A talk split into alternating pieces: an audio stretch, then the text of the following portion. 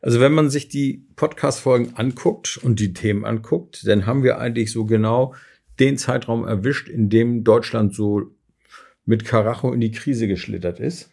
Wir haben also alles mitgenommen von Corona über Lieferkettenprobleme und Zinsanhebung und Ukraine.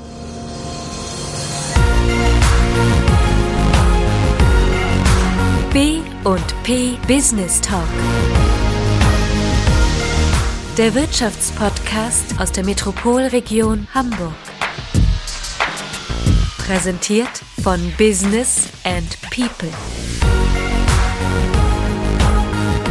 Ja, hallo, mein Name ist Tobias Pusch. Mit meiner Firma Wortlieferant produziere ich diesen Podcast und diesmal habe ich eine Bitte an Sie.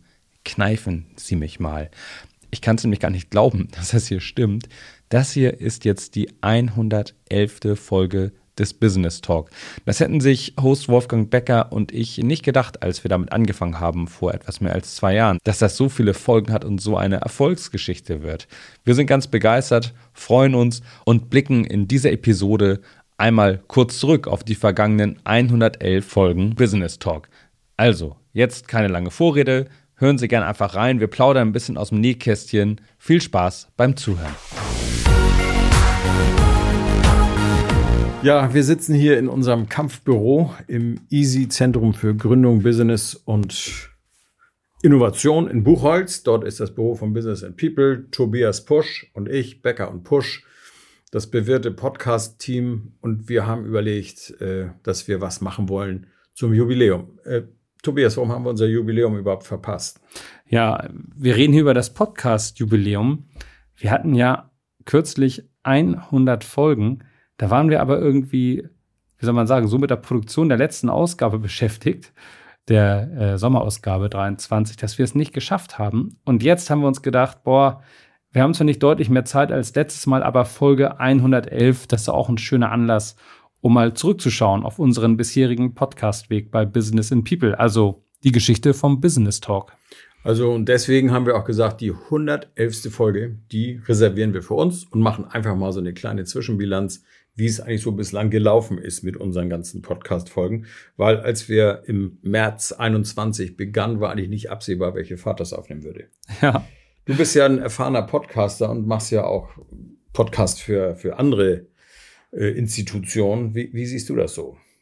Also ich, was ich schon mal sagen kann, ist, der Business Talk ist, wenn man so will, ja mein allererstes Baby und deswegen, auch wenn man alle Kinder gleich doll lieb hat, ja irgendwie auch ein besonderes. Und es ist ja mit den 111 Folgen jetzt auch ähm, die Podcast-Show, mit den meisten Folgen. Und bei mir ist das ja so, mein Unternehmensname Wortlieferant leitet sich ja ab aus dem Buchstaben WL. Das ist kein Zufall, sondern Absicht. WL ist ja hier das Kennzeichen für den Landkreis Harburg.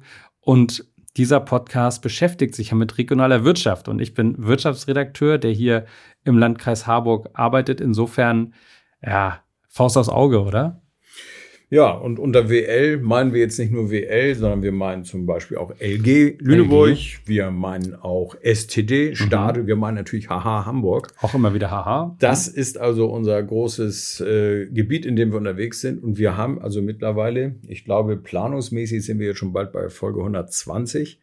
Aber ähm, projektiert. Projektiert. Und wir sind wie immer in dieser Phase, jetzt gerade bei dieser Aufnahme, wieder mal so kurz vor der Ziellinie der nächsten Ausgabe von Business and People. Deswegen sind wir beide eigentlich auch nervlich komplett am Ende.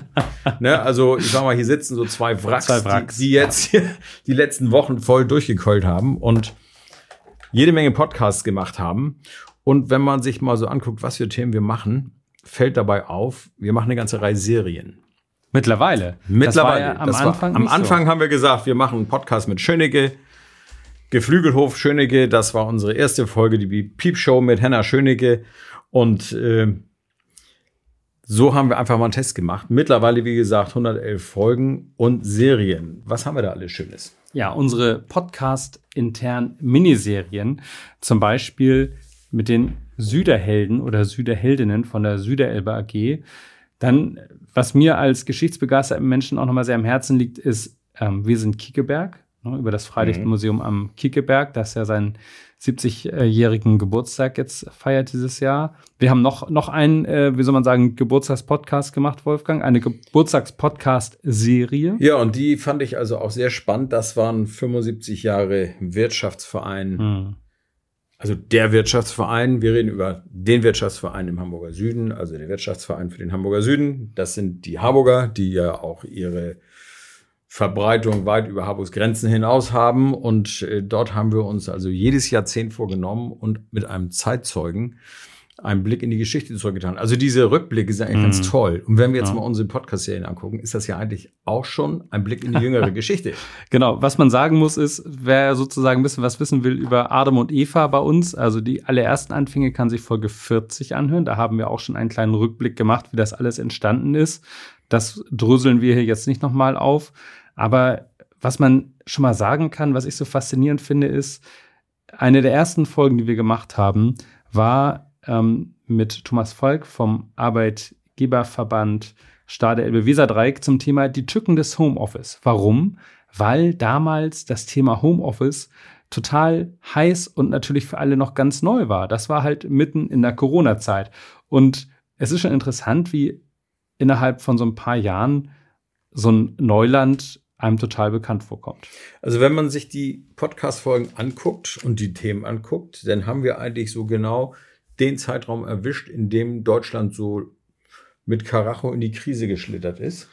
Wir haben also alles mitgenommen von Corona über Lieferkettenprobleme und Zinsanhebung und Ukraine. Das ganze Theater, was uns alle ja wirklich auch äh, belastet, würde ich mal sagen. Kann man, kann man durchaus sagen. Ne? Also ist schon eine Belastung, ja, ja. so das ganze Umfeld. Man Krieg weiß mitten nicht. in Europa, das ist ganz schön, ganz schön heftig. Ne? Ja, wie wird sich so die Wirtschaft weiterentwickeln? Große Verunsicherung. Jetzt haben wir eine Baukrise und, und, und. Äh, alles scheint irgendwie so zu stocken. Die Politik, die schrattelt da so vor sich hin. Man weiß nicht so genau, in welche Richtung. Sie bemühen sich alle, aber wir merken, es zuckt an allen Enden und Ecken. Und genau in dieser Phase haben wir also hier richtig Gas gegeben. Und das kann man dort auch ein bisschen wiederfinden. Ne? Ja, wir fühlen den Puls auch so ein bisschen. Ne? Also unsere Besuche, also wir fahren immer mit unserem mobilen Studio dann zu unseren Gesprächspartnern hin und äh, auch total spannend übrigens, die Betriebe von innen zu sehen. Wir fahren da hin und das ist schon, ist schon wirklich äh, sehr interessant, was, was uns dann so berichtet wird. Interessanterweise stößt man da nicht überall auf Krisenstimmung. Nö sondern ganz im Gegenteil. Also wir haben ja jetzt gerade in diesem Jahr so mehrere Folgen zum Thema Food gemacht. Das ergab sich aus dem zehnjährigen Bestehen. Also wir lieben runde Daten, wie man so hört. Äh, es gab sich aus dem zehnjährigen Bestehen von Food Active, einem Verein, der die Lebensmittelindustrie quasi oder die lebensmittelproduzierenden Betriebe hier in der Region, auch in Hamburg, genau genommen in der gesamten Metropolregion vereint und jetzt künftig in ein Food Cluster Hamburg übergehen will. Und wir sind also hin zu diesen Unternehmen, zu einigen wenigen, und haben mit denen Podcast gemacht. Und das fand ich richtig gut. Das sind so geerdete Leute. Ja, und vor allem auch so Produkte, die man natürlich im, aus dem täglichen Leben eigentlich kennt. Ne? Also zum Beispiel beim Bauhof, also wir kaufen zum Beispiel gern Bioprodukte und Bauhof stand bei uns schon immer im Regal. Und dann sieht man mal, wie diese Firma von innen aussieht. Total faszinierend. Das ist ja auch unser Privileg, unser Journalistenprivileg. Ne? Wir dürfen überall mal unsere Nase reinstecken. Wir dürfen uns Sachen angucken. Wir dürfen wirklich die neugierigsten Fragen stellen. Das ist unser Job. Und das macht Spaß. Was wir ähm, auch erwähnen sollten bei dieser Gelegenheit, das eine ist jetzt so ein ganz erdiges Thema. Wir haben natürlich auch so diese Wissenschaftsthemen. Ja. Wir haben also den Podcast Lebenslinie gemacht mit der TU Hamburg und äh, haben mit Professor Liese uns ein bisschen über den Nachwuchscampus unterhalten und mal geguckt, was passiert eigentlich mit Leuten, die als Kinderforscher Kontakt zur TU kriegen und wo landen die eigentlich beruflich. Da haben wir mehrere Geschichten erzählt. Fand ich ganz spannend, ja. was und, daraus wird. Und wir haben dann noch Technik für die Menschen.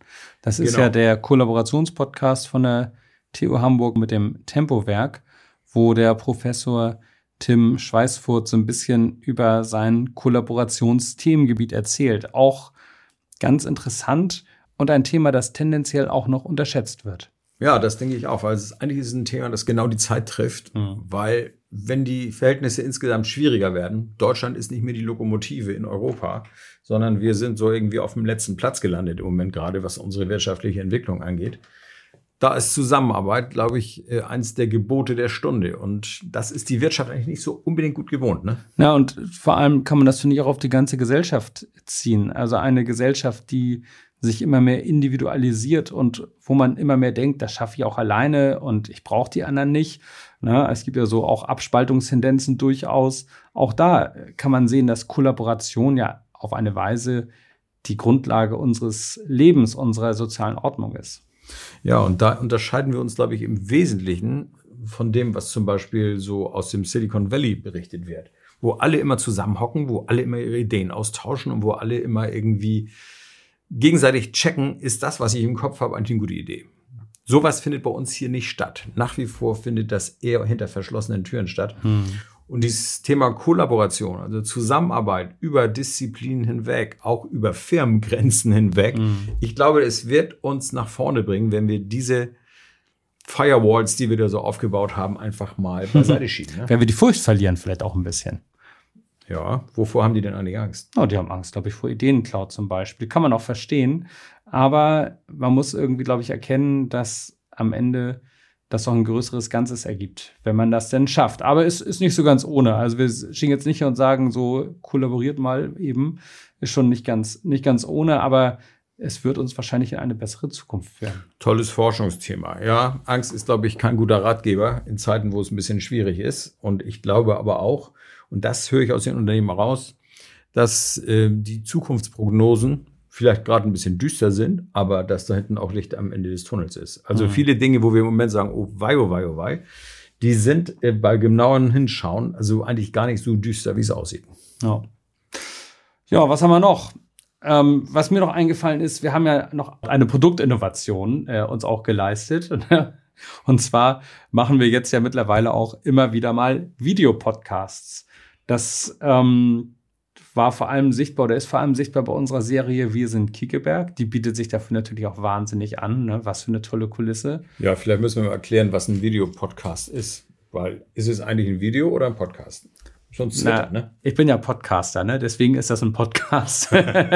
Podcast mit Bild. Und ich glaube, da, da dürfen wir uns auch nicht mit professionellen, äh, hochgradigen äh, Videoproduktionen messen. So, bei uns liegt der Fokus darauf, dass wir einen sauberen Podcast haben und wir wollen das Gespräch auch in ordentlicher Qualität mitfilmen und schneiden. Aber es ist jetzt nicht so, äh, dass wir da mit äh, fünf Kameras und äh, 20 Leuten antanzen, sondern das äh, produzieren wir sozusagen mit. Aber das kann man mit vertretbarem Aufwand, glaube ich, so ganz ansehnlich hinbekommen. Naja gut, wir reisen mit zwei Leuten an mit drei Kameras. Das ist ja auch nicht so schlecht. Wir sind immerhin, sehr effizient. Immerhin. Ne?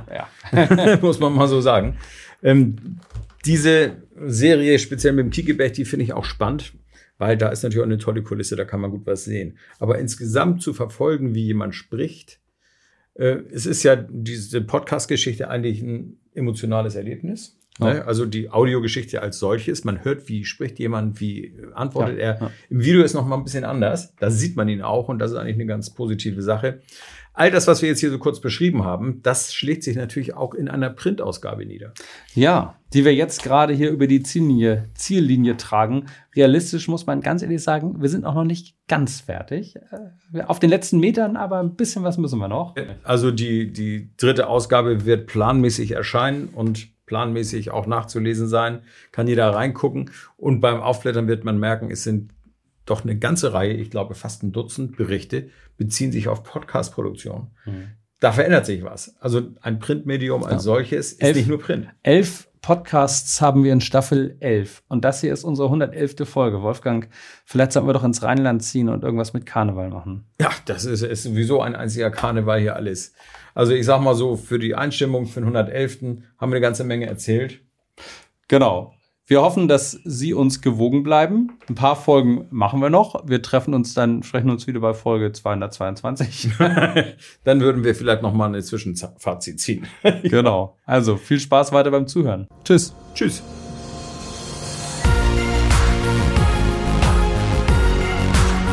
Das war der B&P Business Talk. Der Wirtschaftspodcast aus der Metropolregion Hamburg. Präsentiert von Business and People.